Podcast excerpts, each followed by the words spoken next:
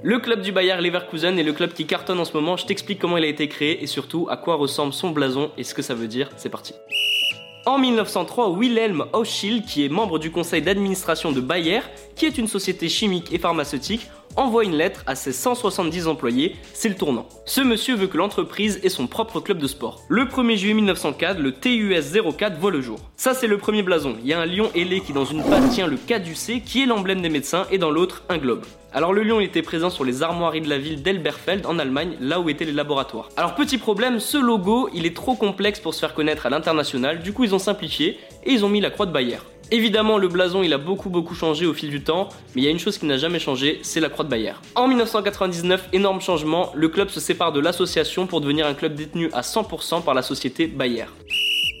Les amis, rendez-vous demain, même heure, même endroit pour un nouvel épisode. Si ça t'a plu, n'hésite pas à t'abonner, activer la cloche, liker et surtout mettre 5 étoiles. Et oui, j'allais oublier, si t'as une question, peu importe laquelle, il n'y a jamais de questions bêtes, pose-la en commentaire et j'y répondrai dans un prochain épisode. Foodcast est à retrouver sur Spotify, Deezer, Apple Podcast et toutes les autres plateformes. Je te dis à demain, ciao